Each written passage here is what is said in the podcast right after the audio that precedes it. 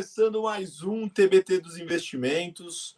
Hoje, episódio super especial, porque a gente vai falar de um tema que boa parte dos brasileiros e brasileiras querem saber, né? Que é a Bolsa esse ano. E vamos desenrolar esse papo de bar aqui com um amigaço meu e um cara que manja demais do assunto. Acho que o fundo que ele faz gestão diz muito sobre isso. Desde o início do fundo Nascimento, eu acompanhei desde que era só um papo de café, já entrega mais de 51% contra 14% da Bolsa no mesmo período. Então, uma entrega aí bem interessante, bem resiliente.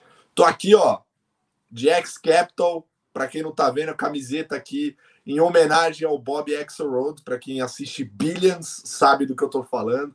Claro, é que é para simbolizar ou fazer o contrário, né? Porque eu, na série dá para ver bastante que o fundo é uma coisinha mequetrefe, né? Mas a gente vai falar hoje com um gestor também de ações, só que um trabalho sério, bem feito, com processos. E, bom, ele já teve aqui, então já vai ser uma figurinha repetida. E sem mais delongas, né? Ele é sócio e gestor do XP Long Term. Vem para cá, Rodrigo Furtado. Olá, pessoal. Boa noite aí a todos. Só Fala, Lucas. Tudo bem? Tudo bem, tudo bem, Furtado, meu querido amigo. Só um parênteses muito bom que eu preciso fazer de bastidor de programa. O bastidor de programa com o Furtado é a melhor parte da. é, Porque hoje ele fez, ele tava com uma Lá vem. plaquinha do Rio de Janeiro no fundo, ele é Aí. carioca e ele tirou. Tirei, tirei, porque a gente não tá muito bem, ainda mais hoje, né, cara? Hoje, hoje é, saiu uma liminar na Alerj lá, é, cancelando o, o, o- a venda da SEDAI, a privatização da SEDAI, né? A gente não se cansa de dar exemplo ruim, né? Então, a plaquinha não tava merecendo, não. Só que esse momento a galera precisava ver esse momento. Foi É isso. Boa. Mas, Furtado, para quem não viu o seu primeiro episódio aqui com a gente e não conhece a sua história ainda, quem é Rodrigo Furtado no mercado? Vamos lá. É, sou carioca, engenheiro de formação. Entrei no mercado financeiro em 2007 é, e na XP Asset em 2009, sempre atuando ali nos últimos é, 12 anos, especialmente na parte de análise de empresa e ajudando na gestão dos nossos fundos de ações. né? Então, lá em 2009, quando eu entrei, foi no- no- no- durante o processo de profissionalização da nossa asset dentro da XP. É, partici- participei ali da análise de vários setores nesse período, né? A gente ficou pulando, então foi adquirindo uma experiência ali de, de olhar de perto vários setores e quando foi em 2019 a gente tomou a iniciativa de criar uma nova célula de renda variável dentro do guarda-chuva da XP Asset, que é o XP Long Term. Então me juntei aí a novos sócios para empreender aí nesse, nessa nova célula de gestão que está completando dois anos agora é, em junho de 2021. Né? Então é isso, um pouquinho do, do meu histórico aí. é, de XP é longo, né? 12 anos de empresa. Bastante coisa. E, pô, dois anos se completando me passa um filme na cabeça, cara. Eu lembro eu lá, 30 quilos mais, ma- mais gordo lá atrás, sentado do seu lado na cafeteria da XP, cara, tomando um cafezinho e falando da ideia de talvez começar com o negócio. E aconteceu, e, pô, lembro da sua empolgação para parada, ser cheio de apresentação no computador, fazendo roadshow, fazendo mais de 100 reuniões de entrevista, entrevistando a galera pô, essa história é muito bonita, muito legal. E, pô, fico feliz também, né, uma, e uma felicidade de alívio até. Porque lá atrás, né, no começo, eu fui, eu fui acho que o primeiro analista de fundos da, da XP, eu era analista de fundos só na época, a dar uma recomendação de, do XP Long Term. Coloquei nas minhas recomendações desde o início, porque eu falei, bom, eu acompanho o negócio desde o do, do miudinho, eu sei que o negócio é bom, vou dar recomendação, porque vai, vai fazer bem para as carteiras. E, pô, o alívio que dá de olhar agora o resultado. Tem que fazer, tem que fazer uma segunda versão lá daquele texto. Aquele texto que você fez ficou muito bom lá no É... futebol, é. Não, eu vou fazer um ainda melhor. porque Eu só fico melhor, eu sou que nem vinho, filho. Você vai ver, eu vou fazer. É, coisa boa, hein? Tomara que o fundo seja assim também. vai ser, vai ser. Isso, Só Boa. fica melhor. Muito bom. Bom, vamos falar do que, a, do que a galera quer ouvir, né? Que é sobre a Bolsa. E para isso, eu vou chamar o primeiro quadro, que é o TBT dos investimentos.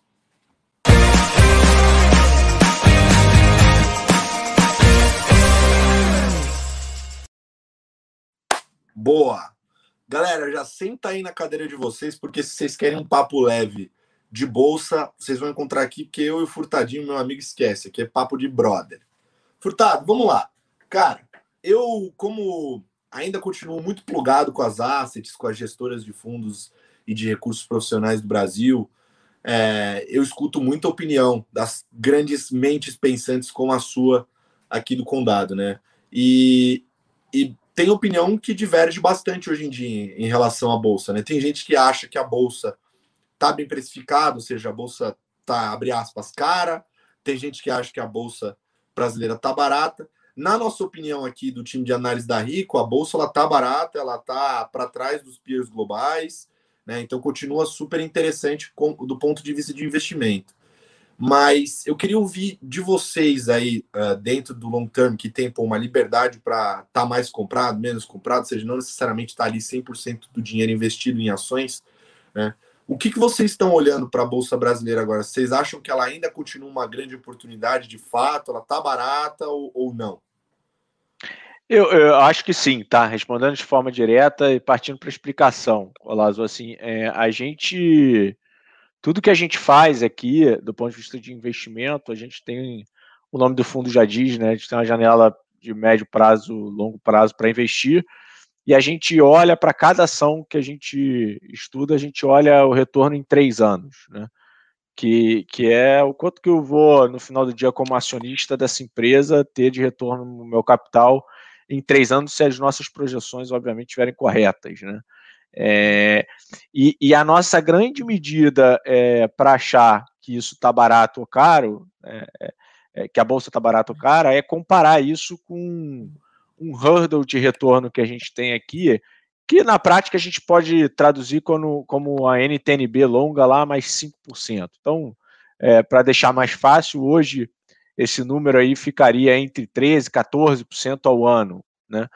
então a gente está pegando o custo de você é, pegar dinheiro emprestado no Brasil no longuíssimo prazo, né, de você, na prática, emprestar dinheiro para o governo, e está excedendo um, um, uma taxa de retorno com que a gente chama de, de prêmio de risco, que são os 5% ao ano. Então, se a gente entregar hoje 15% ao ano para o nosso cotista ao longo de três anos, eu acho que vai ser um excelente retorno. É, e para investir o capital do nosso investidor, a gente cobra no mínimo isso das empresas que a gente acompanha, tá?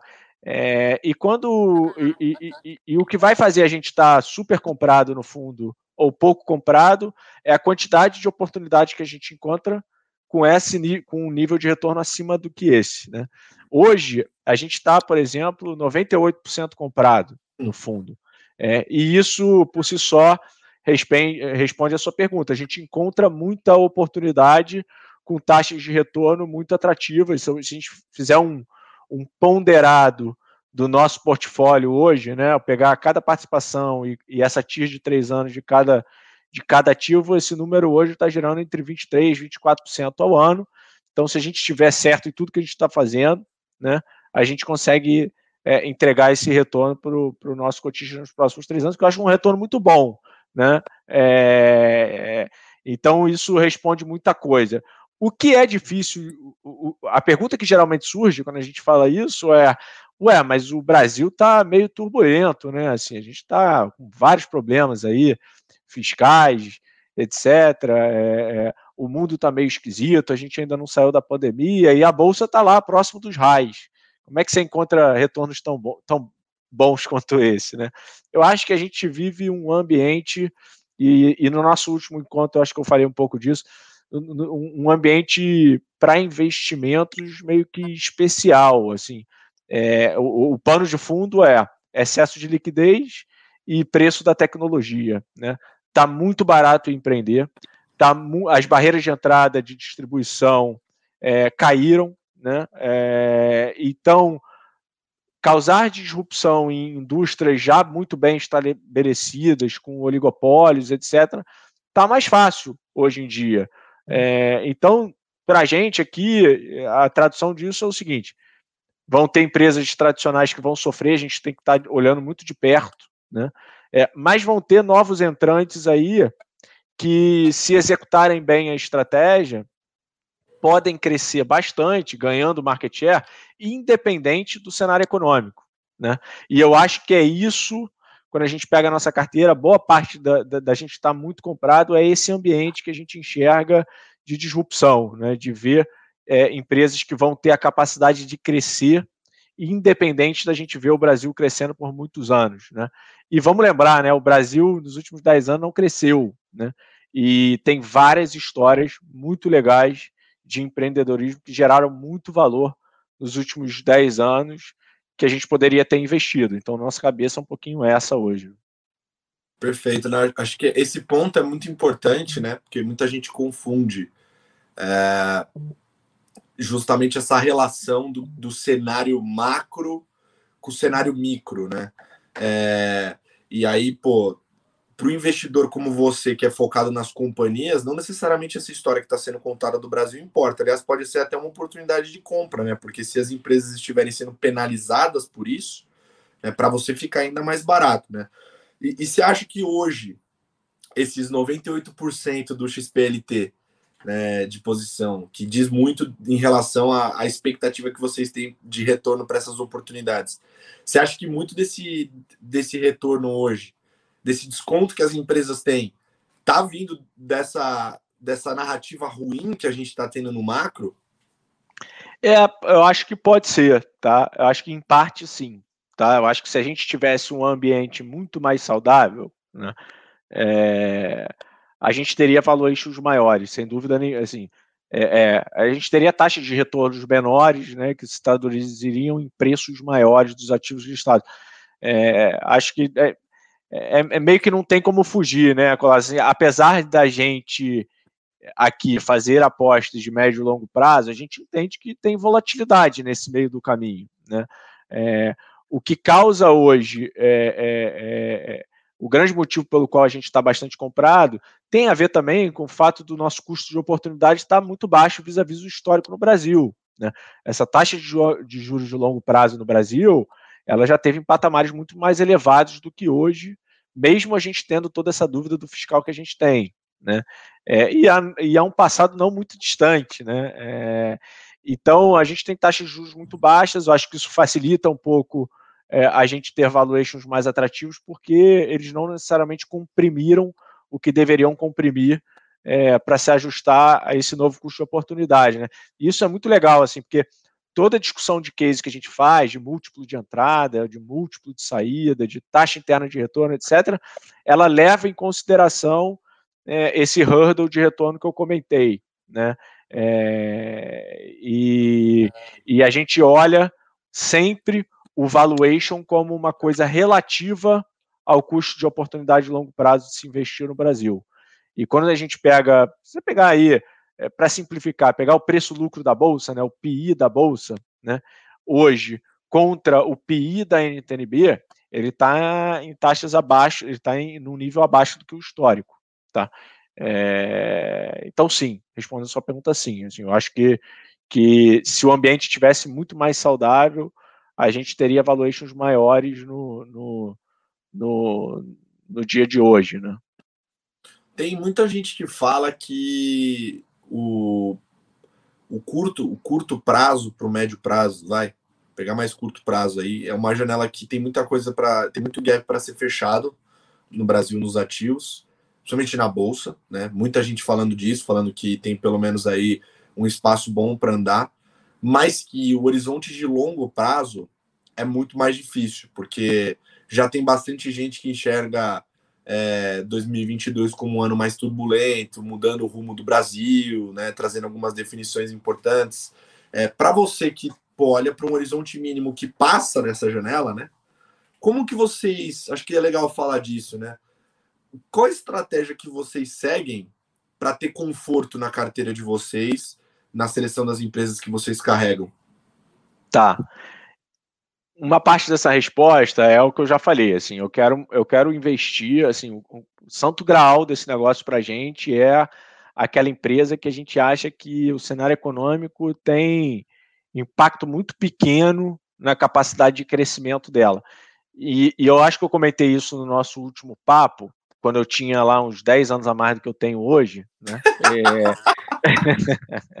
a gente comentou isso que, assim, a, empresas que crescem naturalmente têm um apelo muito grande para a gente, né? É porque com uma visão de longo prazo, se a empresa crescer, o seu ponto de entrada ele é menos determinante no, na composição de retorno final.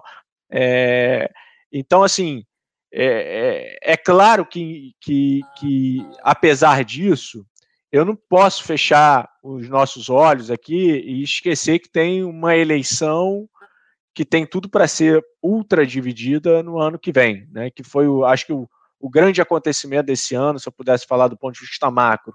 Para quem não fica aqui nos mínimos detalhes do discussão do orçamento, etc., uhum. que, que para a gente, é, não que a gente não acompanhe, mas que para a gente tem muito mais ruído do que sinal, acho que o grande sinal foi a possibilidade de ter uma corrida eleitoral super dividida no ano que vem. Né? É, e a possível volta da esquerda. Né? Acho que as pessoas sabem desse risco, mas talvez não deem tanto peso para ele hoje porque está distante no tempo. É, acho que a gente tem que lembrar que a última eleição foi dividida e não foi com Lula, foi com Haddad, né? É, e não tinha pandemia, então assim, eu acho que vai ser super dividido no ano que vem. Então é um risco, né? É, mas ele é um risco. Ele, esse risco ele tem que ser, ser separado em ele é um risco para a empresa que a gente está investindo, ou seja, é, o que, que vai acontecer com os resultados dessa empresa? Essa empresa vai sofrer, ela vai crescer menos, ou não, ela vai crescer as mesmas taxas. Esse é o primeiro ponto, né? É, e aqui a gente tenta isolar para que isso não seja, para que não seja uma empresa que sofra é, muito com o cenário macro. O outro lado é o risco de mercado, né? Que é o seguinte: é, num cenário como esse, é, vão pedir uma taxa de retorno maior para se investir numa ação no Brasil. Então as ações vão cair. Né? É, simples quanto isso. Né?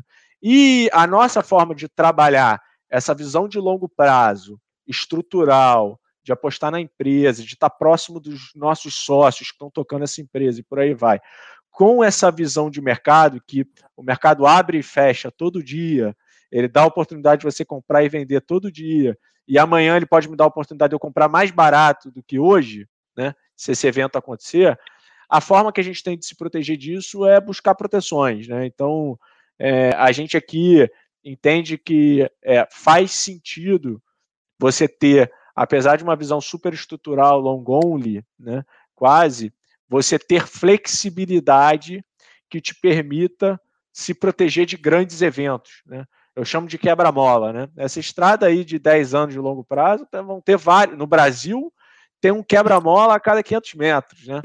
E vai ter um grande ali na frente, a gente está olhando para ele e a gente já está desde hoje pensando em estruturas que possam proteger a gente desse cenário, tá? É, e aí pode ser uma proteção via derivativo, pode ser é, é, é, diminuir esse risco um pouco global da carteira, equilibrando com, com ativos que tenham exposição a outras geografias que não o Brasil e que a gente gosta também, consegue acompanhar.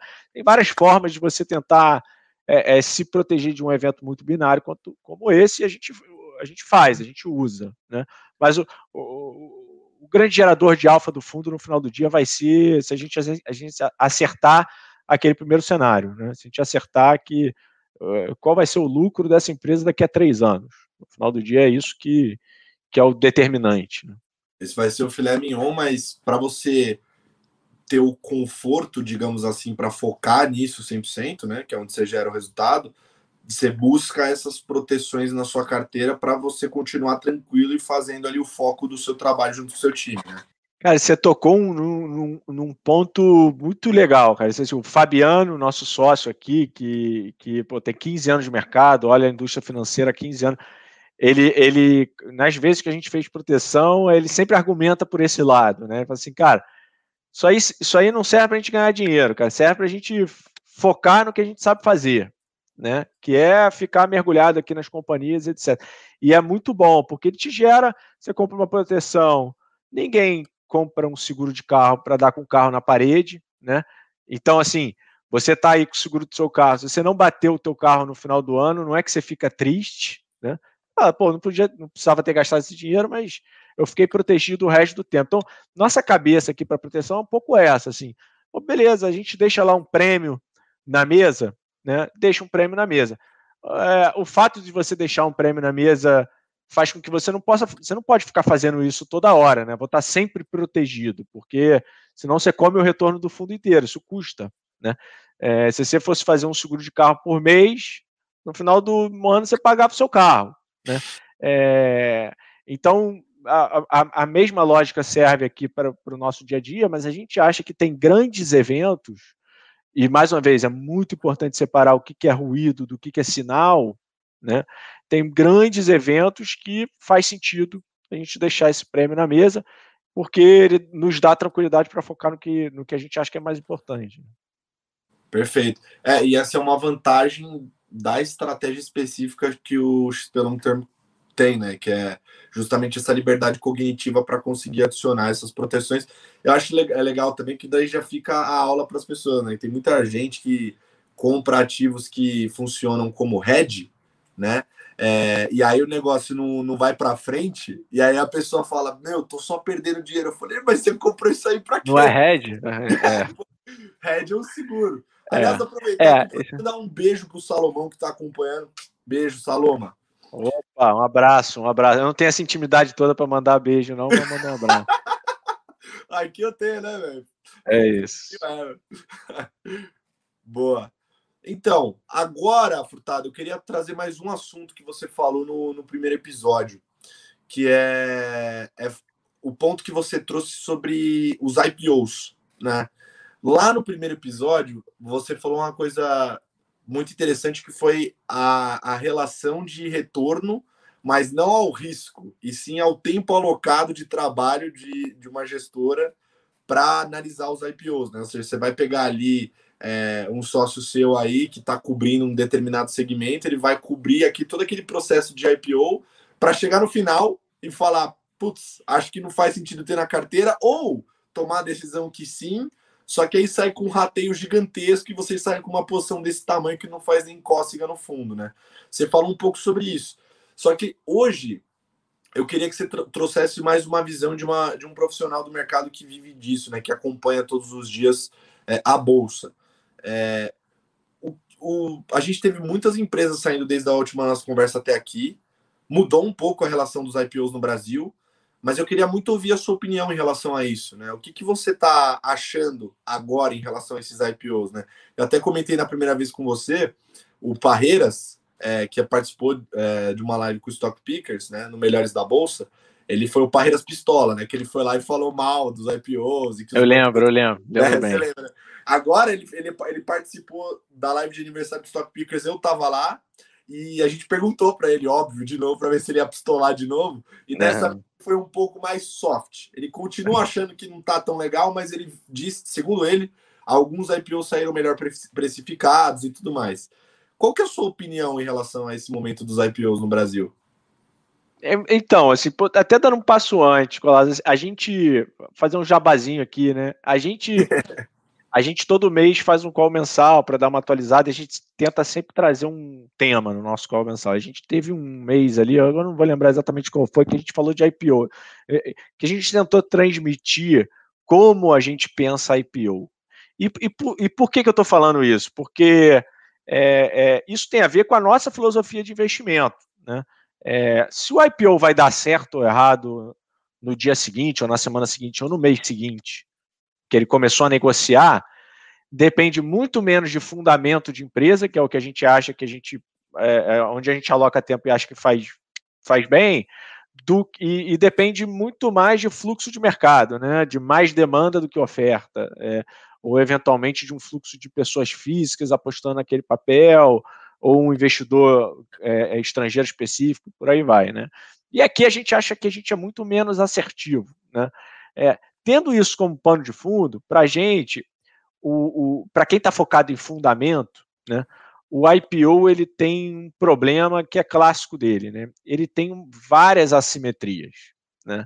É, o que, que, eu quero dizer com isso? Assim, é, é, a simetria de formação de preço talvez seja a maior delas. Né? Não é um ativo que está negociando no mercado, é um ativo que, que, que ele passa por um processo de book building antes, né? então você vai coletando investidores interessados, né? É, então já não tem short. Né? Se tem pessoas apostando contra aquele ativo, já não existe naquele momento. Então já tem uma força é, é, é, que jogaria para ajustar o preço para baixo, que ela não existe no IPO. Então, esse é talvez um primeiro ponto mais técnico que desfavorece a precificação de uma empresa no IPO para o lado do investidor, né? favorece para o lado do empreendedor. É. Um outro lado que eu acho que é importante também é a dinâmica de precificação. Né?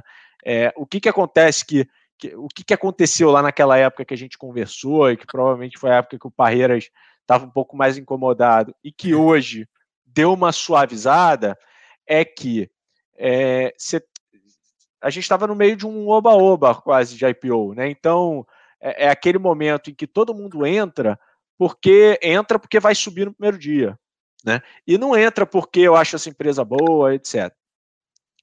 E o que alavanca essa formação de preço errada é o seguinte, porque a pessoa física ou o investidor institucional, quando ela vê que o IPO está muito demandado, como tem rateio, ela dobra a aposta dela, né, para levar metade, né? Isso aí é mais uma vez assim, é, isso aí é uma dinâmica que provoca um preço mais agressivo no IPO, né? E por quê? Porque você tem lá uma demanda que ela é falsa, né? As pessoas estão colocando essa demanda só porque elas já sabem que vão sofrer um rateio ou acham que vão sofrer um rateio. Então, eu estou falando de forças que jogam o preço de um IPO para cima, né? E aí, somado a tudo isso, tem assimetria de informação. Quando você olha um IPO, você só tem acesso a três anos de resultado da empresa. E a gente aqui tem como característica é, é, tentar ter um edge naquela análise. Né? O que é um edge? Tentar ter um diferencial. O que a gente está apostando aqui que a gente acha que o mercado não está enxergando, ou que o mercado está enxergando errado. É, é, no final do dia, a nossa corrida é por isso. Né? É, e, naturalmente, no IPO, onde a gente só tem acesso a três anos de, de, de dados financeiros, e a gente geralmente conversou com o top management da empresa uma vez ou duas vezes, é, a gente já fica meio perdido, entendeu? Assim, a, gente, já, a gente acha que está no meio do bolo de todo mundo, então a chance já de da gente ter um edge é muito menor. Então isso faz com que a gente seja muito seletivo na hora de escolher alguma coisa para gastar tempo, né? Tudo na vida é tempo, né? Tempo a gente precisa de tempo. Hoje em dia falta tempo para tudo, ainda mais no, no home office, né? O home office todo mundo trabalha 24 horas por dia, é pai 24 horas por dia, é mãe 24 não, não tem jeito. Assim. E no nosso business, assim, o, o, esse trade-off de tempo, eu acho que ele, ele tem um valor especial, que é esse tempo que eu estou alocando nesse IPO, onde eu vou ficar no meio desse bolo que todo mundo conhece a mesma coisa. Se eu estivesse alocando num outro case, onde eu consigo é, é, fazer uma diligência melhor, conversar com competidor de capital fechado, com fornecedor, com cliente, conversar com o management várias vezes, discutir com o conselho o direcionamento estratégico. Eu acho que é mais fácil a gente achar um edge e uma tese de investimento aqui e a parte técnica já está meio que controlada, que já tem short, não tem essa demanda infinita para levar alguma coisa. Então, assim, o IPO ele tem, ele tem é, suas particularidades que faz com que a gente, no nosso perfil de investimento, que está lá focado no fundamento da empresa, a gente fique um pouco afastado. Não quer dizer que a gente não invista. A gente investiu em Redditor no ano passado, que era uma empresa que a gente já acompanhava bem antes do processo do IPO por conta de outras empresas listadas. A gente investiu em, em Melios, mais uma vez, outra empresa que a gente já, já vinha acompanhando os empreendedores e etc. É, não quer dizer que a gente não faça, tá? Mas a gente é muito seletivo na hora de escolher aonde a gente vai gastar esse tempo.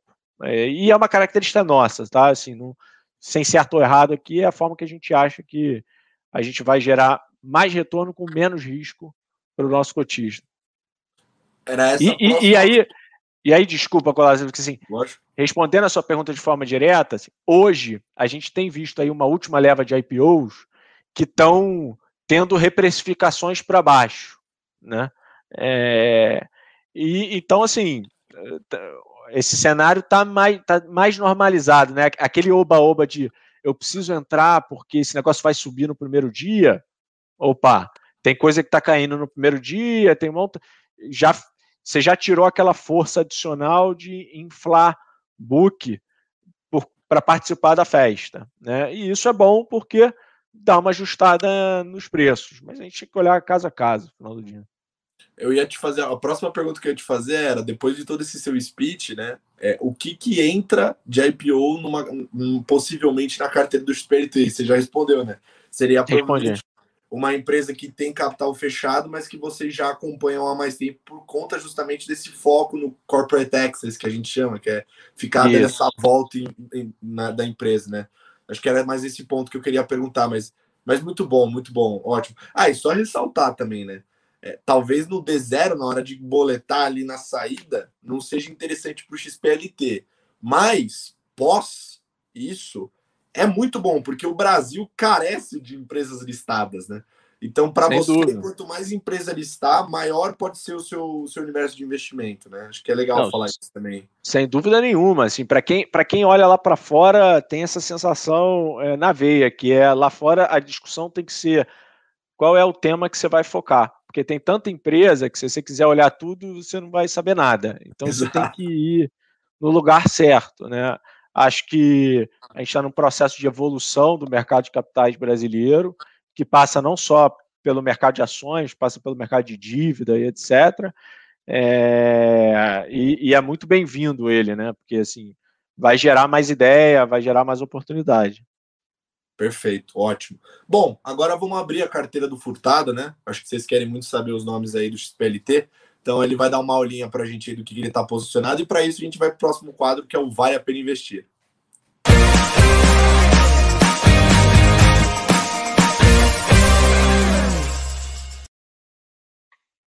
Bom, Furtado, tava olhando aqui os top picks que você me mandou, né? A vantagem de você fazer parte do mesmo grupo de empresa da pessoa que você só manda um Teams e ela já te manda ali na hora. Manda a carteira completa. E, né? se não, e se não tivesse me mandado, eu ia ligar, que é pra encher o saco. Não, é, é mas assim, a gente até, assim, pro, pro, pro pessoal próximo, nossos investidores, o Colasso tem dinheiro no fundo desde o início, né, Colasso? Então, assim, a gente não tem muito problema em abrir, porque muito possivelmente, eu vou até reescutar o nosso call lá de novembro, mas muito possivelmente a carteira não é que mudou essa barbaridade toda.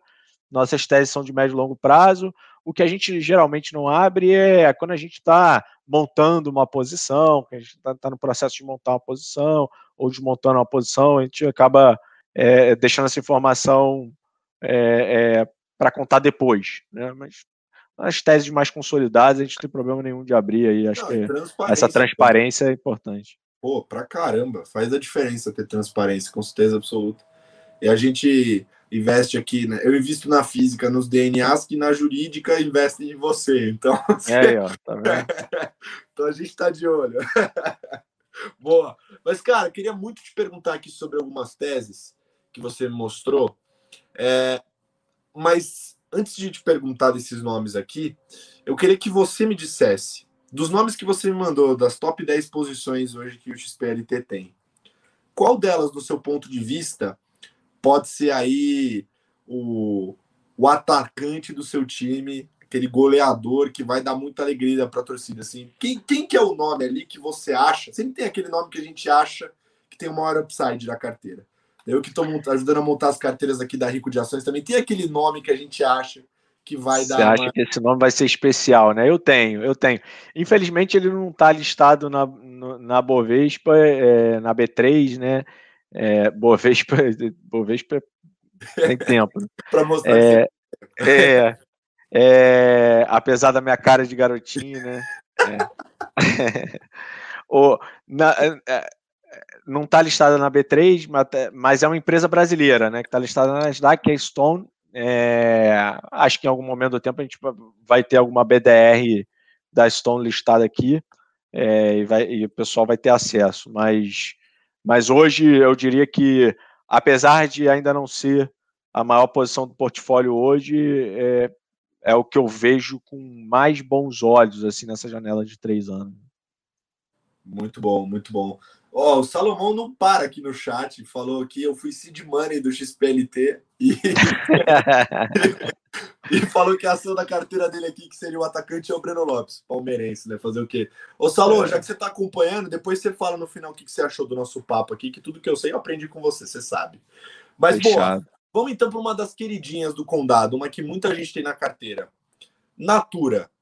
Pô, Natura é um case que muita gente está falando atualmente, principalmente pelo ponto de vista de SD, né? Essa parte, ó, você pode até comentar se você quiser, mas Furtadão, quero ouvir do business. Por que, que essa empresa está sendo tão falada? O que, que tem nesse negócio que acho que pode dar alegria para os seus investidores?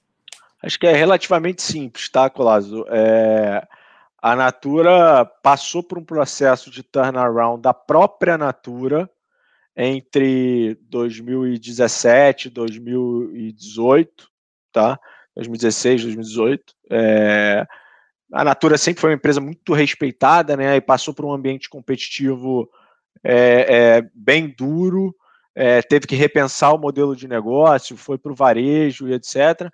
E, e, e tomou a atitude de digitalizar o relacionamento com as consultoras de vendas, né?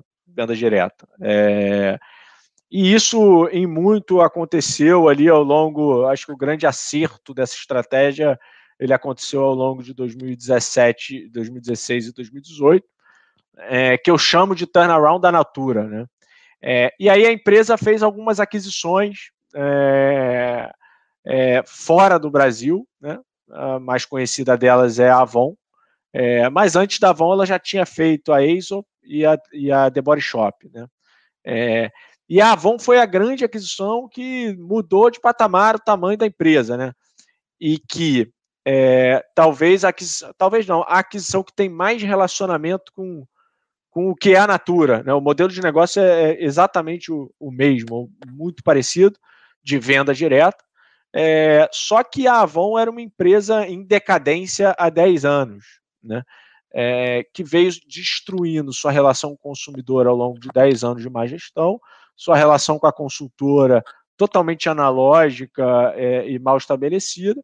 É, e a gente entende que a Natura, executando esse turnaround que ela fez na própria Natura, dentro da Avon, é, já tem uma geração de valor relevante. Né? É, e aí é, é, é legal porque muita gente fala, fala isso que você falou, assim, pô, mas Natura, todo mundo gosta, né, de Natura. Algumas pessoas têm posição menor. Por que, que vocês acham que está nesse preço? Ou quem é o comprador marginal? Né? É, acho que o grande ponto aqui, Colásio, talvez seja o fato da, da Natura ser uma empresa brasileira. Né? E o, a gente aqui no Brasil consegue conquistar um edge de análise que talvez o investidor estrangeiro, é, na sua maioria, não consiga, é, ou não tenha conforto, que é a gente está muito próximo da Natura Brasil, a gente conversa com ex-executivos da Avon Brasil, a gente conversa com executivos da Boticário, a gente está circulando nesse setor há muitos anos. É, e, naturalmente, a gente tem um conforto maior com esse turnaround, né? especialmente o turnaround da Avon na América Latina. Tá? É, tem uma parte importante da operação da Avon que é lá fora, né, é, internacional. É, mas se a gente colocar indo para números, se a gente colocar em números é, o que a gente tem conforto, que é o turnaround da América Latina, fazer a Avon voltar a crescer e ter margens mais saudáveis, a gente hoje vê a, a Natura crescendo em torno de, de 30% ao ano, né? É, EBITDA, né? É, e, e, e, isso sem ser muito agressivo com as premissas é, é, lá de fora. Então, se você quiser ser mais conservador, e a gente faz todos esses cenários, tá? a gente consegue ver a empresa crescer EBITDA 20% ao ano, num cenário que a gente acha super factível. Né?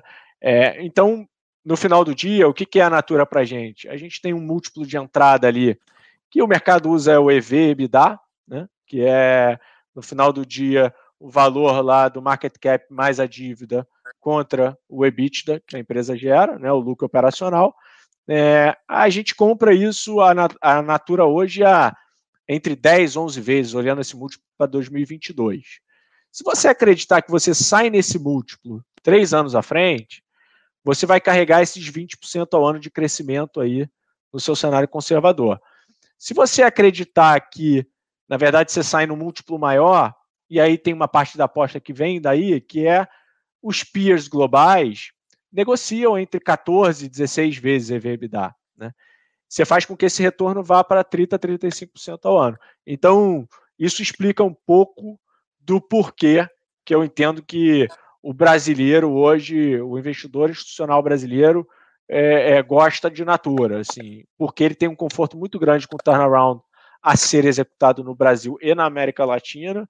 E, e, e se você acreditar que lá, lá fora é, você consegue simplesmente estancar a sangria, você vai ter um retorno muito satisfatório, né? bem acima daquele hurdle que eu comentei no início do nosso papo. Então, é, para a gente é isso. Assim.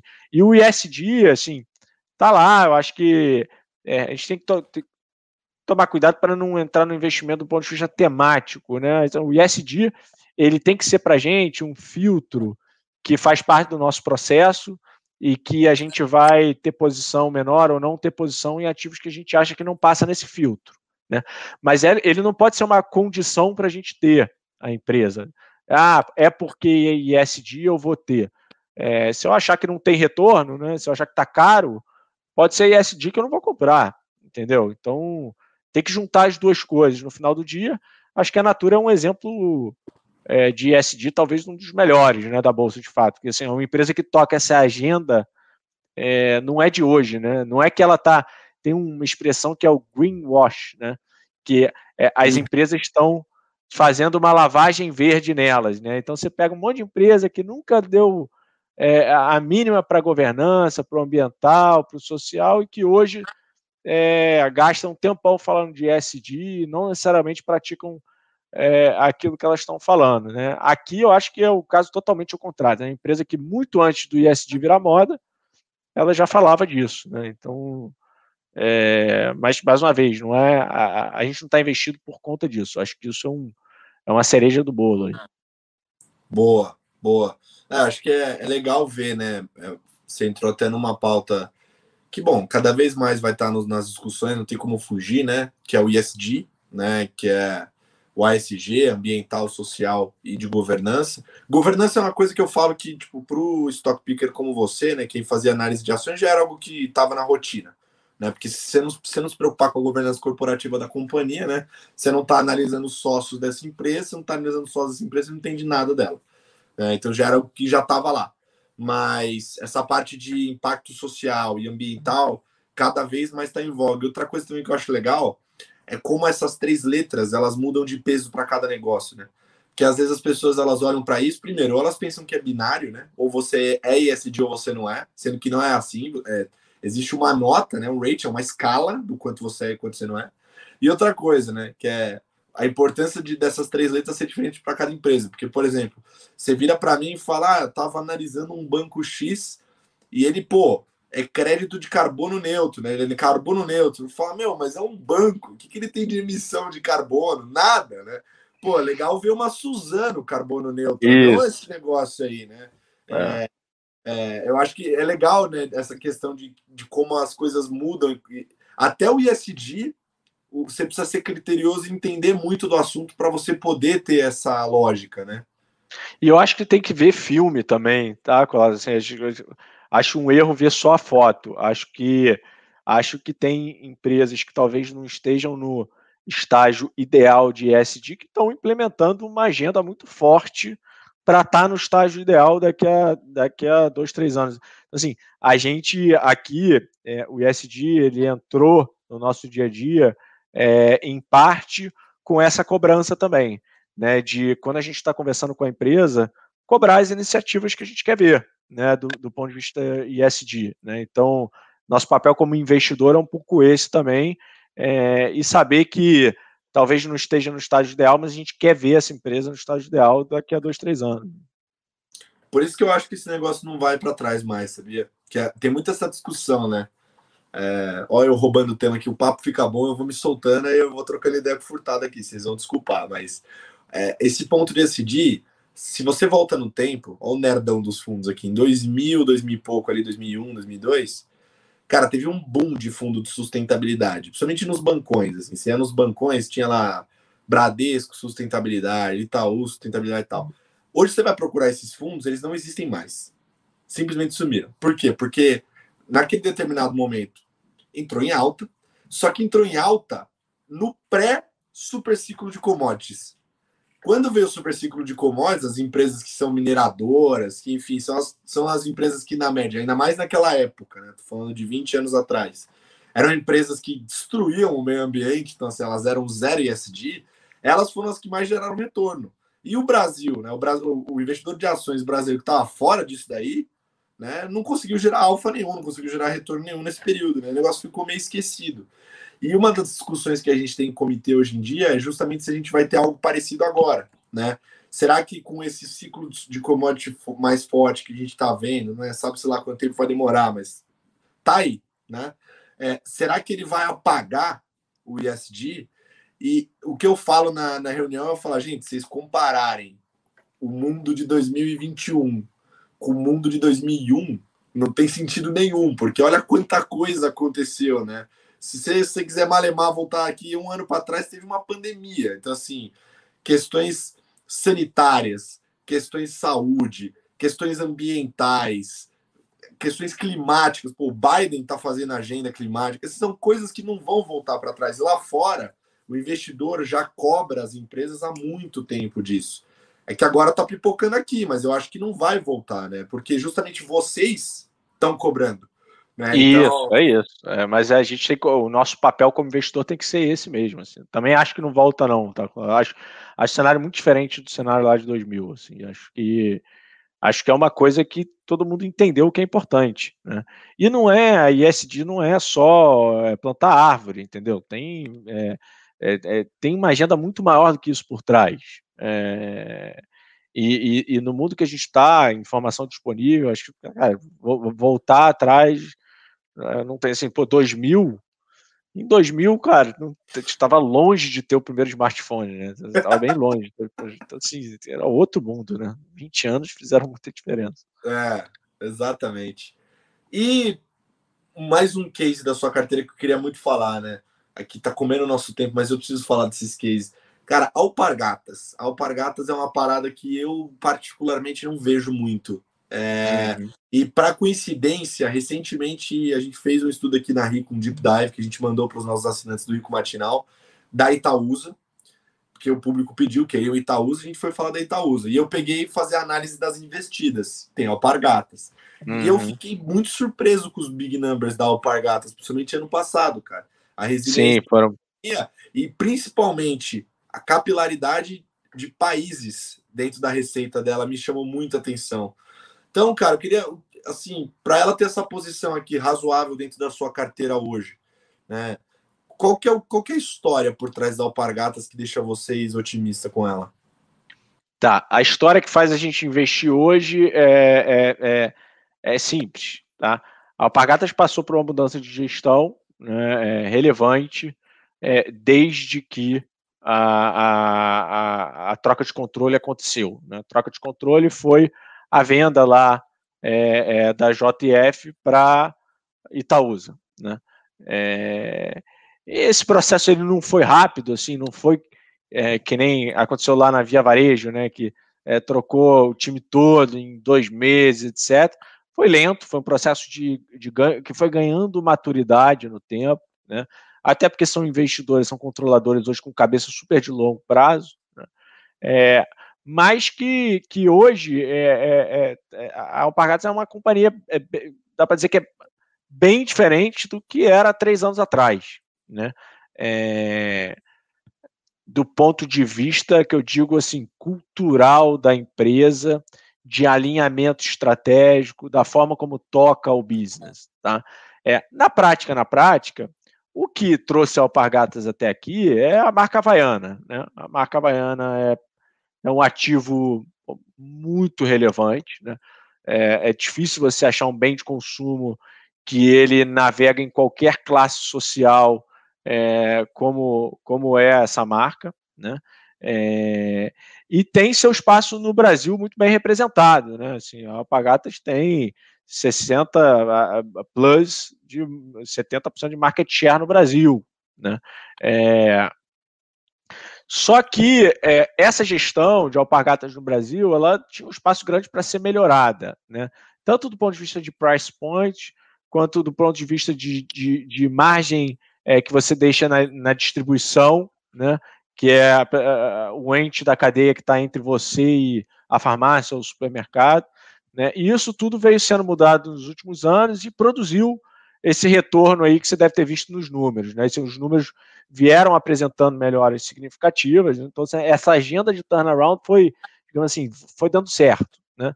É, daqui para frente, acho que qual é a próxima grande tacada da Alpargatas? Tá? A próxima grande tacada da Alpargatas no modelo atual, ela é internacionalização. Né? Apesar de você já ter hoje é, é, a exportação como uma linha de receita é, não expressiva na companhia, ela é infimamente menor do que pode ser. Né? E, e, e quando a gente pega tamanho de mercado nos uhum. Estados Unidos, ou tamanho de mercado na Europa, ou tamanho de mercado na China, né? diria que são as praças onde a Alpargata está atacando com mais força, são mercados imensos que se você tiver um percentual de share baixo, você entra rasgando e muda de patamar o resultado da Alpargatas. E aqui tem um adicional, que é não só no tamanho do mercado endereçável, mas também na margem. Porque é, o que, a agenda que, que o Beto lá, o senhor tem tentado implementar é o seguinte: é, é, é tentar construir essa marca lá fora. Né? É muito diferente do que a postura anterior. A postura manda o chinelo lá para fora e, e, e, não necessariamente tinha essa preocupação com construir a marca. Quando você constrói a marca, você naturalmente consegue precificar esse produto em outros patamares, né? E, e a gente produz em real, vende em dólar, o nível de margem é, é outro, né? É, e, e, esse movimento é transformacional. A gente entende que ele, a gente, é, é em estando certo, né? A gente está próximo de ver esse foguete decolar, né? Essa é uma agenda que veio sendo ganhando corpo assim no último ano, especialmente, e a gente acha que tem uma chance grande de nos próximos 12 a 24 meses a gente ver a companhia colhendo os frutos dessas iniciativas internacionais. E aí, falando em números, a gente hoje comprar o Pargatas a 20 vezes o lucro em 2022, pagando pouco por esse crescimento, tá? E se esse crescimento acontecer numa medida até bem menor do que a companhia até acredita, a gente acha que pode ver esse lucro crescer 40% ao ano. Então, isso te dá o carrego aí, se você achar que sai nos 20 vezes de lucro, te dá o carrego de 40% ao ano. Se você achar que sai a 10 vezes lucro, a metade do múltiplo que você tem atual vai te dar os 20% ao ano. Então, em qualquer cenário, é um bom investimento. E a gente acha que, do ponto de vista de controlador, a empresa tá, a gente está muito bem posicionado. A gente tem bons sócios, com uma visão de, de, de retorno em cima de capital investido excelente um histórico de investimento de, de, de, de capital muito bom, e, e, a gente, inclusive, tem a chance de, nesse ativo, ver uma agenda de M&As acontecendo, deles consolidando outras marcas e por aí vai. Né? É, então, a gente, a gente acha que realmente é um ativo muito bom para você estar posicionado assim para para ter retorno com uma visão de médio e longo prazo também. Né? No curto prazo, não sei o que vai acontecer. Não, mas eu achei interessante porque é, tem Oscar ali no meio também, tem uma. Ah, tem, uma... tem. Teve uma limpeza de marcas, tá, Colas? Assim, na troca de gestão, já teve. A empresa foi limpando algumas marcas que ela tinha no portfólio, sobrou Havaianas e Osklin, tá? É, a Osklin, eles têm tocado a agenda estratégica da Osklin do jeito que, que tem que tocar, que é uma marca é, que apesar de, do resultado da Oscar ser pouco relevante no todo, é uma boa marca, né? Mas eu não descartaria essa marca não fazer parte do portfólio no, no futuro, entendeu? Porque é um outro bicho, é um outro business, é um público-alvo é, é, é público-alvo muito mais restrito, né? está falando de alto luxo, então é, é, muito diferente. A gente entende aqui que é, é muito diferente de alpargatas, né? um negócio mais democrático, com público-alvo maior, mercado endereçável maior. Acho que faz mais sentido a companhia ao longo do tempo plugar coisas mais parecidas com o que ela tem é, do que a própria, a própria Oscar. Né? Agora eu te peguei, Furtado, porque olha só. Na sua carteira hoje você tem Alpargatas, que é um case turnaround. Você tem Vevar, que também é outro case turnaround. Você tem Natura, que é outro case turnaround. Você já foi do conselho da IMC, que também é outro case turnaround. Cara, o que, que tem no turnaround que você gosta tanto disso? É, é dependência pura e simples de execução. Né? Aqui está aquele ponto que eu falei, assim, depende pouco do cenário externo, depende das pessoas que estarem lá executarem bem o plano. Né? É, é, claro que ao longo do tempo a gente vai ganhando experiência e vendo qual é a execução que parece que vai dar certo, qual é a execução que parece que vai dar errado, e, e, e num turnaround, é, a necessidade de você estar tá acompanhando o dia a dia de perto ela é muito grande. Né? É, mas o fato é que depende daquelas pessoas. Então, se você tiver um bom assessment das pessoas, se você concordar com o caminho estratégico, é, acho que você tem uma chance grande de, de, de ter um bom retorno ao longo do tempo, independente do cenário macro. Então, entra naquela caixinha ali de, de, de coisas que a gente que a gente busca aqui, que tenham pouca dependência do que está acontecendo em Brasília nesse exato momento, entendeu? É um pouco disso. Muito bom, muito bom.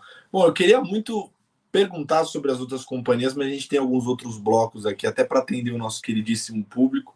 E até queria muito te perguntar sobre a IMC. Só, só, só um, uma, um trisquinho. Tá na carteira ainda ou não? Não. Não, já não tá faz mais... parte. É, não. Zerou a posição. Não, eu vou te dar um motivo muito simples, Colazo. Essa indústria talvez é a indústria que, que mais sofre com o cenário de pandemia que a gente viu. É, a indústria é, é, de alimentação, com um percentual relevante das suas receitas em shopping center é, e o outro pedaço relevante em estrada, né, a gente é, é, é um cenário terrível, assim, é uma experiência muito boa você acompanhar é, isso de perto, mas, mas o fato é que talvez, consigo pensar num modelo de negócio, talvez aéreas, né, aéreas sejam, e, e, que também na IMC tem catering, né, que são as restaurantes dentro de aeroportos, né, e, e, e, o próprio, o, o catering, os restaurantes de aeroportos, o catering que é a venda de alimentação para as aeronaves, então, é, esse é o principal motivo, tá? Ali na crise, quando a gente entendeu qual era o tamanho do buraco, a gente, a gente resolveu acompanhar de fora. Fonte de receita toda lascada, de para onde tu olhar, não tem para onde correr, né? Pois é. é. Infelizmente, é muito dependente do cenário macro esse aí, né? Esse aí ficou, né? Esse é um turnaround que você precisa de um veto a favor. Boa, muito bom. Bom, Vamos agora para o nosso próximo bloco para tirar uma pergunta aqui que eu vi no, no chat que vai ser muito boa. Então vamos para o quadro O Pergunta do Investidor.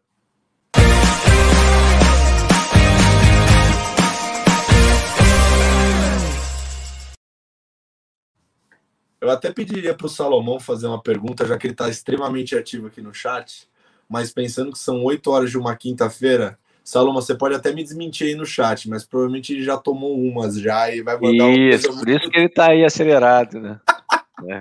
Ele vai mandar uma coisa muito torta aqui pra gente. Cara, a pergunta é a seguinte que mandaram e que não tá no, na tua carteira e tem bastante gente que pergunta sobre também, por isso que eu vou jogar para você. E Magalu, o que, que você acha, Furtado? Eu acho assim, o, o, o, botou na saia justa, né? É, vamos lá. É, tem um contexto por trás do movimento estratégico que a Magalu vem executando, que eu acho super importante e que a gente já vê em várias indústrias e vai ver mais ainda em outras. Né? Acho que a gente poderia, a gente falando de Magalu, poderia falar de, de falando de Magalu, de Bevaria, poderia falar de Renner também, que está fazendo um movimento parecido, que é, é nessa migração né, é, é, do e-commerce, né, você é, se tornando uma plataforma né, e virando um, um, business generalista. Né? É, onde você oferece vários serviços e produtos com o objetivo de reter o cliente dentro daquele seu ambiente. Né? O pano de fundo, no final, é, é, é esse. Né?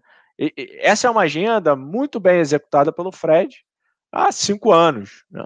É, é, um cara realmente visionário, pensou nisso há cinco anos atrás e vem executando com maestria. Né?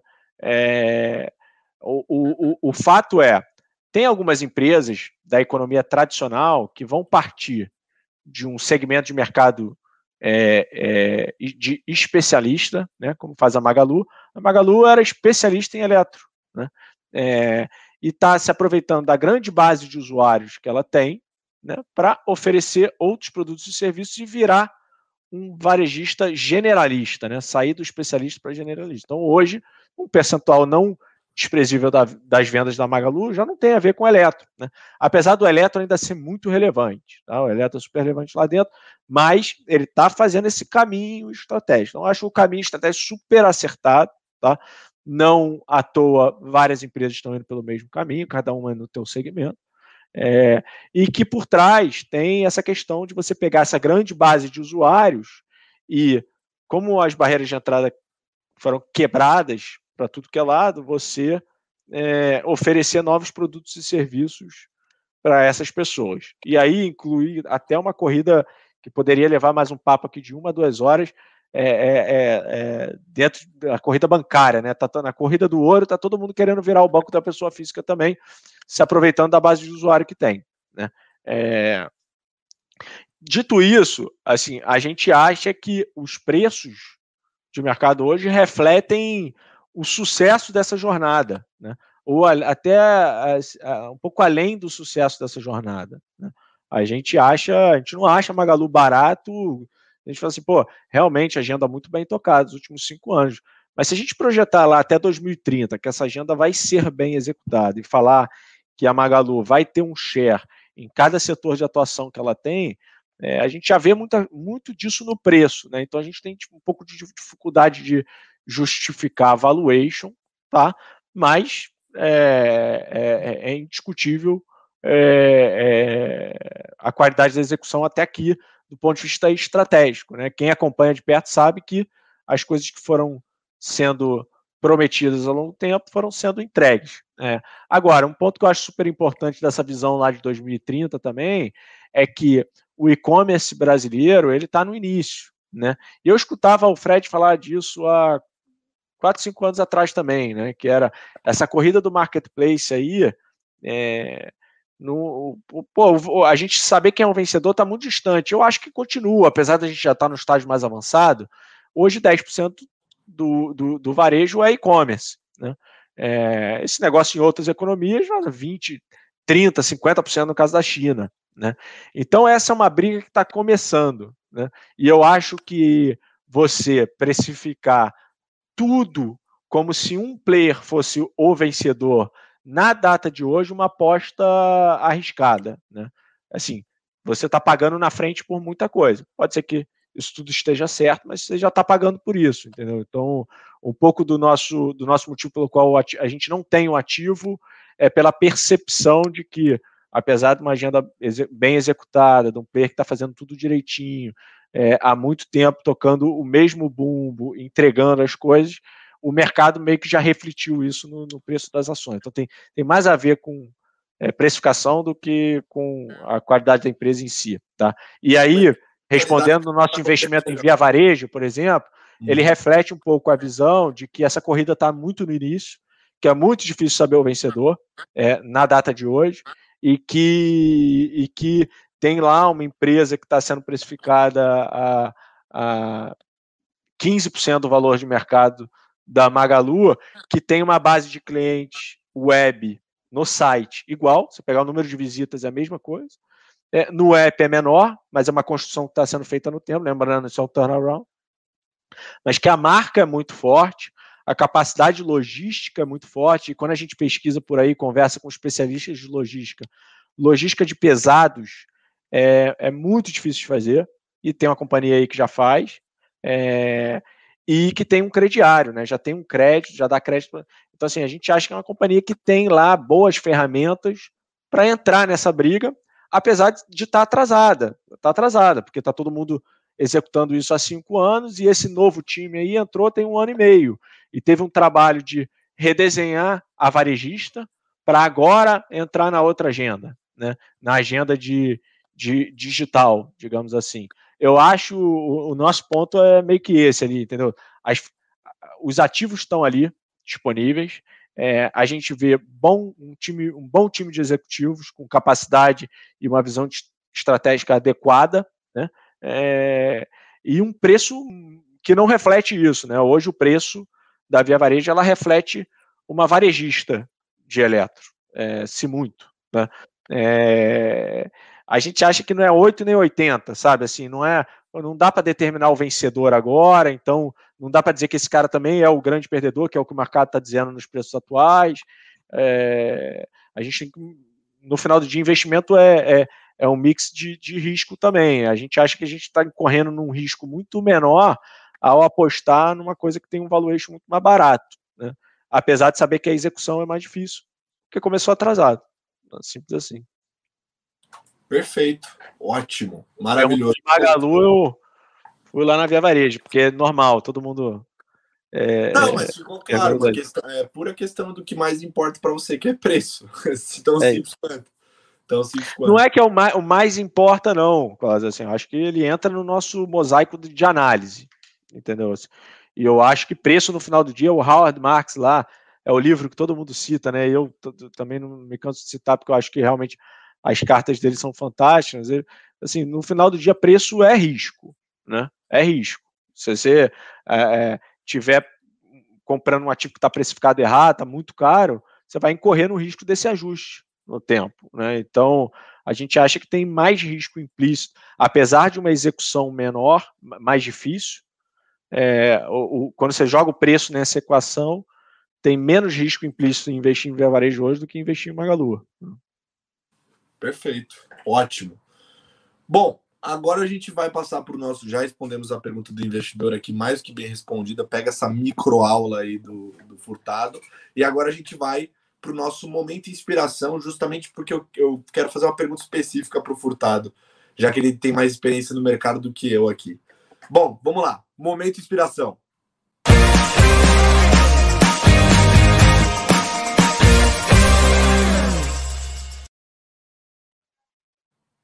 Furtado, cara, eu li uma carta recentemente da, da Dynamo.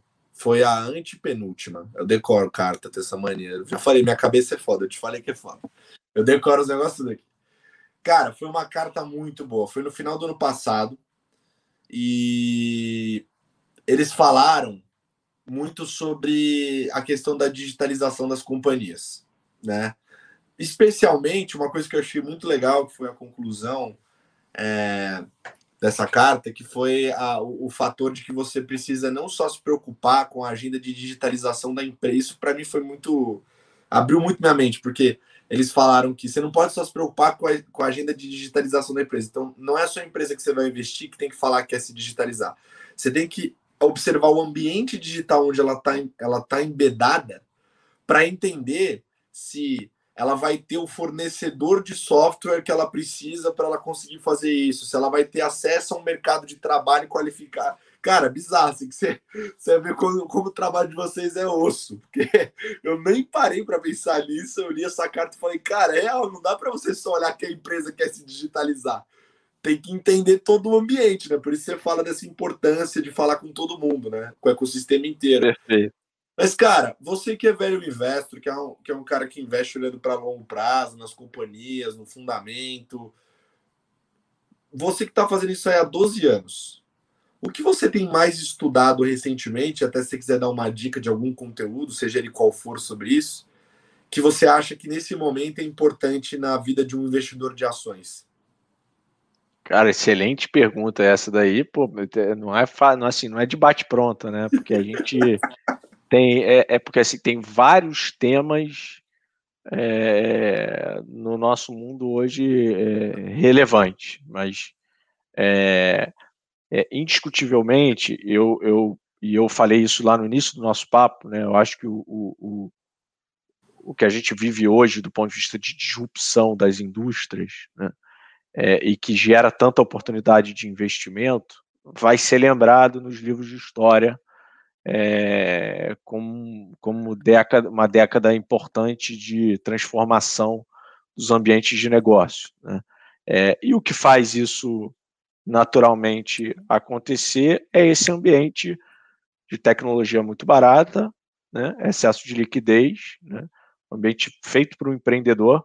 Hoje em dia, assim, é, é, é pô, sair da faculdade de empreender é quase que tão óbvio quanto você ir para uma grande empresa, né, na nossa época, né, né porque o capital está aí, se tiver uma ideia boa, se for um cara hands-on, você vai, né, é, e isso provoca disrupção e em várias indústrias e oportunidade de investimento. Então, assim, esse tema em geral, é, ele permeia muito o nosso dia a dia aqui. E por quê? Porque como o ambiente mudou, né, é, ele, a, gente, a gente precisa é, mudar a nossa forma de olhar as coisas, né, em diversos aspectos. Né? O que, que é importante hoje em dia para uma companhia? É ter base de usuário grande? É ter uma base de usuário grande e frequente? é você olhar as safras de usuários que entram a cada mês, quanto tempo elas ficam naquele ambiente, né, os thickness lá, é, de você tá, você tem com a marca, é, e aí as métricas mudam, né? LTV CAC está ficando comum. Há três anos atrás ninguém falava LTV CAC, é, é, cohorts, e aí tem várias coisas surgindo novas aí, né? É, o nosso grande debate está em torno desse ambiente. Assim, se eu pudesse escolher um, é, é o que está acontecendo aí que a gente pode estar tá com uma visão tradicional olhando da forma errada. Né?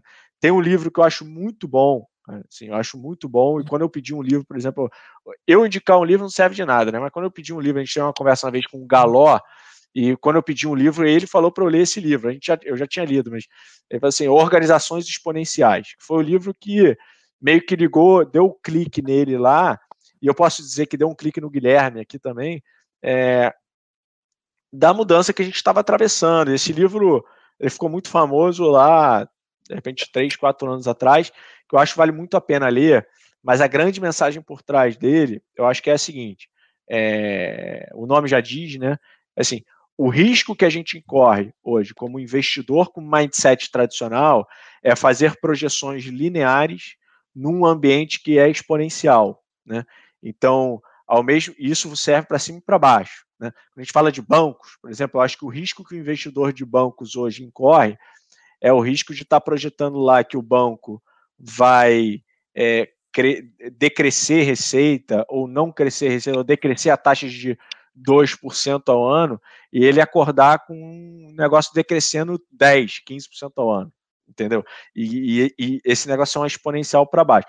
A mesma coisa serve para as oportunidades de investimento, né? A gente, ah, essa empresa vai crescer 15, 20% ao ano e você tem uma empresa que cresce 100% ao ano, que, cara, é um negócio que alavanca o dinheiro no tempo de uma forma inimaginável, né? Então, tudo isso é o pano de fundo que eu acho que permeia assim, as nossas discussões, é, que é como é que a gente adapta as ferramentas de análise tradicionais para o mundo atual, sem perder de vista uma coisa que eu acho muito importante, que talvez tenham perdido de vista aí. É, aí você citou a carta da Dynamo, parece até citar a, carta da, a última carta da Atmos, que ficou bem legal também, que fala de competição. Né? Se a gente pegar o livro mais antigo para discutir análise de empresa e de indústrias, vamos pegar lá o Michael Porter, né? É, análise de Porter, todo mundo, é, muita gente deve ter visto isso na faculdade. Eu vi na faculdade. Barreiras de entrada, é, número de fornecedores, número de clientes, ambiente competitivo. É, a gente historicamente usou muito Porter aqui. Eu acho que o Porter, o resultado do Porter para a gente tem que ser o seguinte: qual é o retorno para cada ente dessa indústria, né? A análise de porte te traz isso. Se for uma indústria que é um monopólio, o retorno está com aquele player ali do meio. Se for uma indústria que tem muitos players no meio e um fornecedor, provavelmente o profit pool da indústria vai ficar com o fornecedor. Ele vai ser o cara que vai ter mais retorno. Então o Porter te ajuda a definir isso. É, por que, que eu estou dizendo isso? Tá? Porque o ambiente atual, meio que exponencial, que as pessoas estão se adaptando a olhar, eu acho que em alguns cases ele é levado ao exagero a ponto de se esquecer a análise de ambiente competitivo, né? Que é no final do dia essa corrida do ouro aí pode ser que ninguém ganhe dinheiro, pode ser que o dinheiro fique para o cliente final, que ele vai pagar mais barato pelo serviço, porque tem tanta gente competindo por isso, né? É, então, é, dentro desse ambiente todo, a gente também está vendo como necessário é, nos dias atuais, puxar lá um pouquinho do nosso aprendizado tradicional de olhar para a competição naquele setor, porque é ela que define retorno. No final do dia, é, retorno sobre capital investido numa indústria, ele tem como determinante é, a competição é, dentro daquela indústria. Né? Acho que é o fator mais importante. Então, talvez em alguns cases a gente vê isso meio que, que sendo deixado de lado, assim, um pouco de uma preocupação nossa também respondi de forma ampla aí, cara, mas é Perfeito. porque é difícil mesmo. Assim. Salomão é tá muito... tá comentando que o livro que você falou é o livro realmente predileto do Ben Shimon. Mas o Salomão, é. o Furtado, cara, tá dando aula aqui, bicho. Você viu isso aqui agora, cara? Se você não levar ele pro, pro MBA de stock picking aí, eu levo, velho. Você tá perdendo oportunidade de negócio. Boa, Furtadão. Vamos agora então para pro bom. Tivemos uma baita de uma aula aqui, mais uma aula com Furtado. Agora a gente vai para o nosso momento de descontração, afritado. Então abre a tua breja aí, porque agora a gente vai fazer o boleto ou não boleto com Furtado. Vambora. Vambora.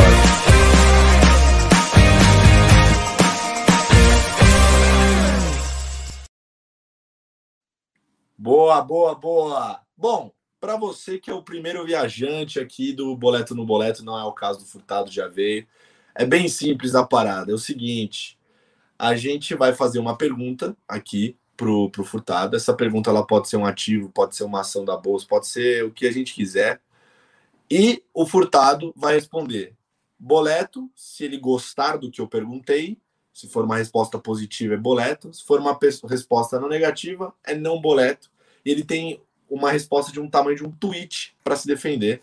Então ele não precisa falar só boleto ou não boleto, ele pode se, se proteger é, com o tamanho de um tweet. Vou começar atacando fogo na lenha na fogueira aqui, Furtado. Vamos falar de empresas então, aqui uns nomes que eu não vi, queria muito perguntar. Você falou muito de banco e eu sei que você tem um sócio aí que manja tudo, então você deve estar bem pautado sobre bancos. Bradesco, boleto ou não boleta? Não boleta.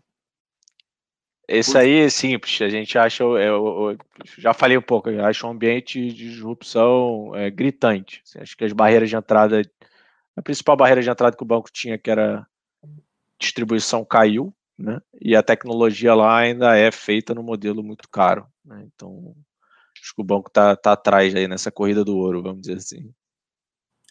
Banco Inter, boleto ou não boleto? Não boleto. Acho, acho que a execução vem sendo muito bem feita, mas tenho dificuldade de, de justificar o valuation.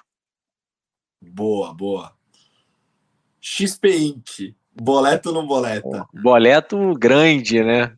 A gente não pode ter aqui no fundo, né? Mas eu sou aviesado para falar, né? Como sócio da empresa. Sócio-acionista aqui na é, Sócio da empresa é isso. É só, no final do dia, eu sou acionista na pessoa física. Mal? É, então, difícil, mas é, é, esse aí é o boleto. Boleto com vontade. Mas e se eu não boletasse, eu ia ter que me mexer aqui para resolver o problema pelo qual eu não boleto, né?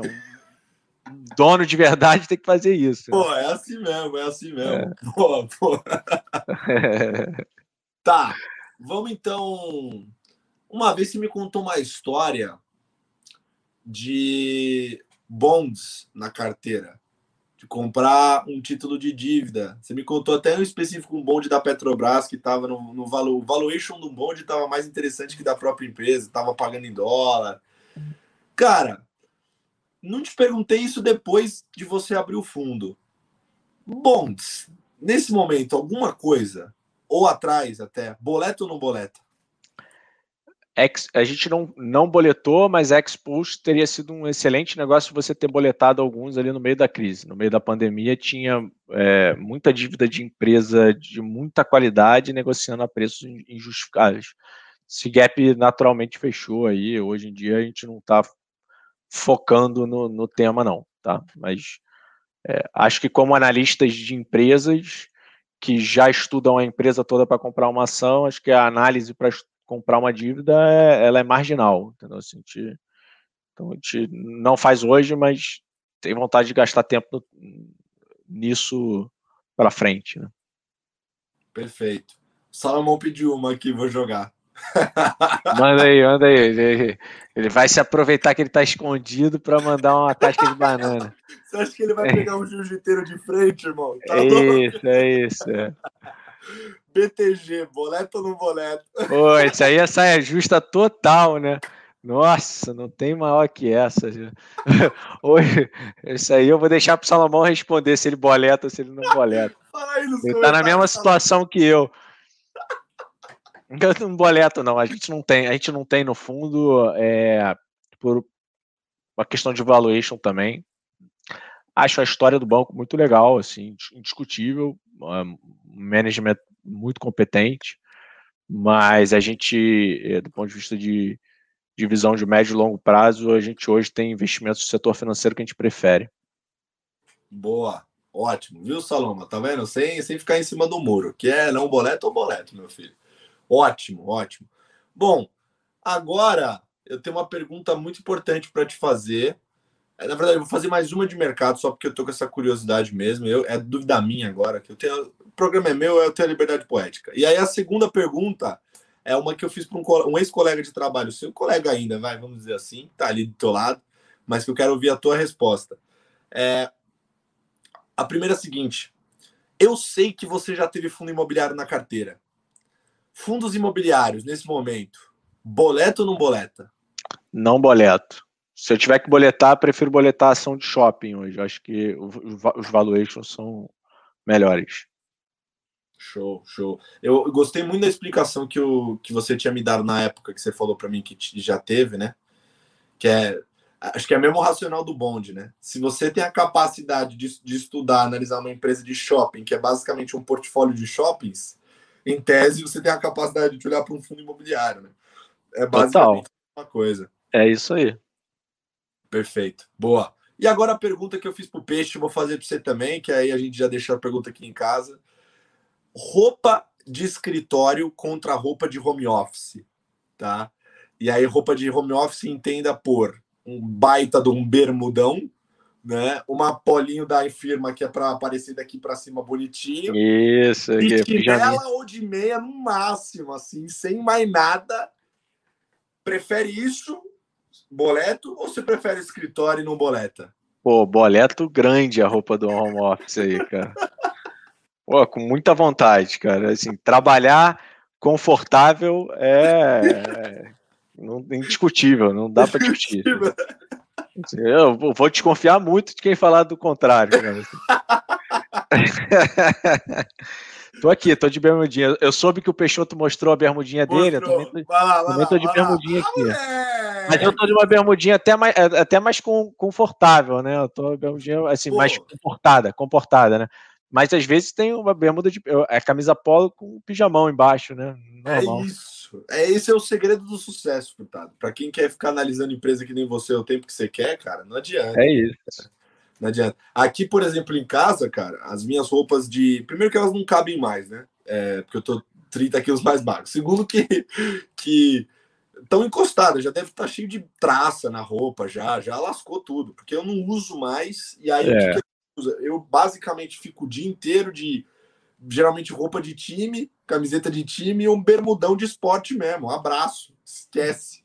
Não tem coisa melhor que pinta por aqui. O negócio é livre, leve solto, uma maravilha. Não tem coisa melhor, cara. Trabalhar confortável é indiscutível. Assim, é indiscutível. Boa, Furtadão. Bom, vocês já ouviram bastante. Mais um episódio com o Rodrigo Furtado, que é parceiraço nosso, super brother. Acho importante dizer, depois dessa aula, indiscutível falar do conhecimento dele e do time dele. Se vocês não entenderam tão bem sobre isso, é só dar uma olhada na performance do fundo que vocês vão entender o que eu estou falando. O fundo está aberto para investimento na Rico, então se você curtiu as ideias do Furtado, é só você ir lá, em três cliques você vira sócio do Furtado, porque seu dinheiro vai estar dentro do fundo e ele vai cuidar das suas finanças muito melhor do que, por exemplo, eu dentro da bolsa. por isso que eu, no DNA, aloco no fundo dele, que daí ele faz isso pra gente. Mas é isso, Furtadão. Muito obrigado mais uma vez por vir aqui por aceitar esse convite louco de vir fazer um talk show essa hora. E eu vou te liberar também porque não é só 100% trabalho o dia inteiro, você agora virou 100% pai, né? Não tem mais férias, cara, essa função. Daqui eu tenho certeza que você vai lá fazer. Exatamente. E geralmente, cara, o que, que acontece? É até legal isso. A gente tem o nosso comitê é, de análise, que ele começa, ele começa terça-feira, quatro horas que às vezes vai embora, né? Você tem muito tema para discutir, a gente vai se empolgando.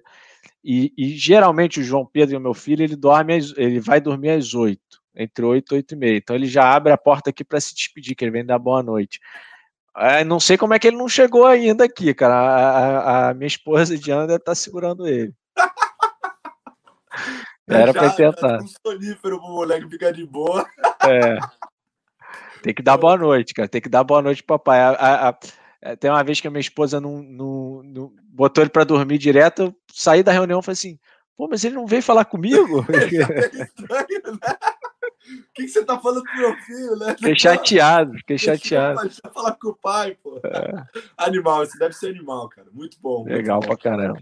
Maravilha, Furtado. Muito bom. Pô, muito obrigado aí. Eu Boa que agradeço. Daqui 15 dias a gente tá de volta. Um beijo. Tchau. Boa noite, pessoal. Falou, Colazo. Um abraço. Falou, Furtado.